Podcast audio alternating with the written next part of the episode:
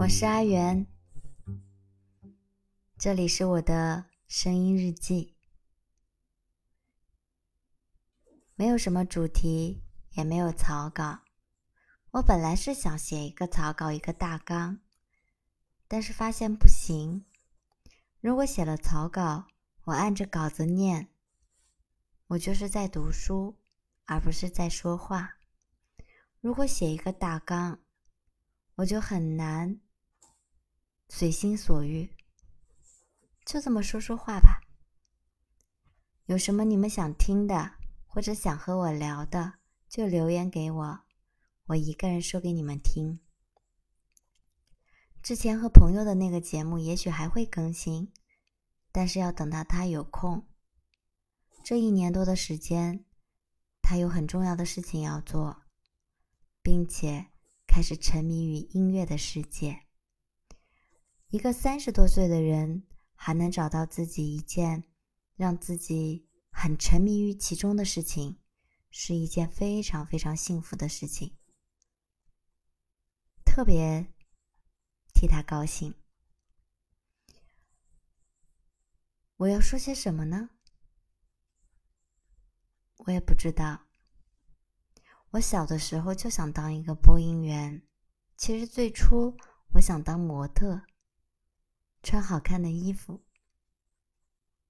但是我发现我的身高可能达不到，于是迅速的我给自己灭了梦。然后我就去考了播音的普通话。播音员不需要身高呀，长相也没有很高的要求，但是需要会说话。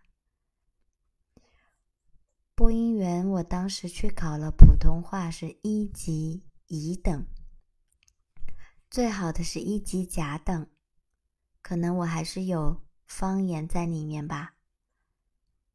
不过现在很好呀，平台这么宽容，都不要我持证上岗，就算我说方言，也没有人会说我什么。如果你们在听到我的声音中，的背景音里面有喝水的声音、放屁的声音、吃零食的声音，还有小狗走来走去踱步的声音，都不要觉得奇怪，因为我没有后期的制作，只能一气呵成，过多的修饰、剪辑、制作都会给我带来压力。而且我不太善于这些事情，我特别不擅长跟电子产品打交道。这只话筒接上线、插上我的电脑，这样几个动作，我都需要我丈夫帮我完成。也不是说我特别不擅长吧，只是我比较抗拒这些东西。我就像一个原始人。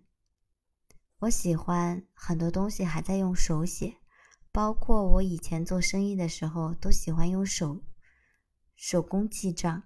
尽管我不盘账，但是手写的那个感受特别喜欢。一串串固定的数字，一笔笔不小的金额，其实也不多啦，只是我觉得那些钱对于我来说很重要。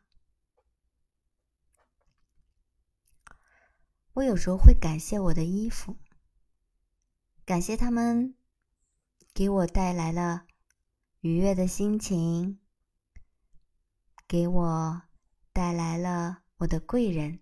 其实粉丝也是一种贵人，喜欢我的人也是我的贵人，难道不是吗？正是因为有这些人的喜欢，我才有动力去做更多的事情呀。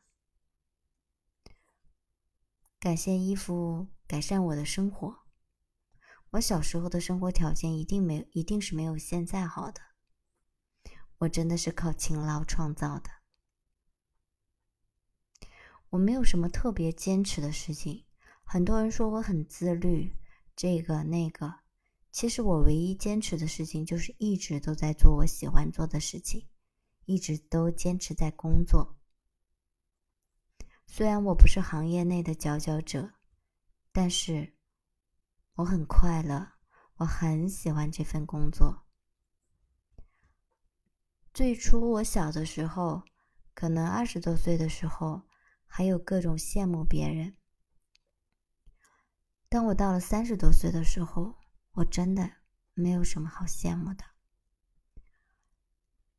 印象很深的一次，大概是二十四五岁的时候吧。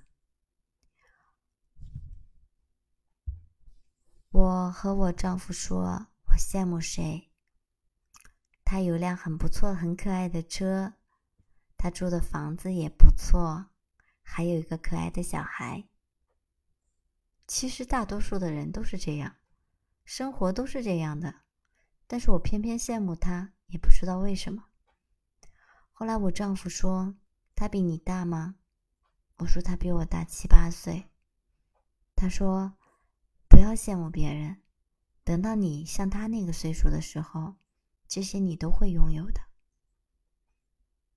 这句话仿佛就成了一根定海神针，让我很稳定，不再去羡慕别人，因为我觉得只要过好我现在的每一天，我真的不用去羡慕任何人。后来到了我三十二三岁的时候。我也有了更好看的车，也有了更好看的房，也有了一个很可爱的小孩。那你说，如果当初我一直羡慕别人，那有多内耗呀？当然，那个时候没有内耗、焦虑等等这些词。越长大越不会羡慕别人，大多数羡慕的都是外在的东西。其实，连这身皮囊。都不属于我们自己，那有什么好羡慕的呢？今天我们就说七分钟好不好？我试试看能不能把这个音频传上去。如果可以传上去，那我们就再继续。晚安，拜拜。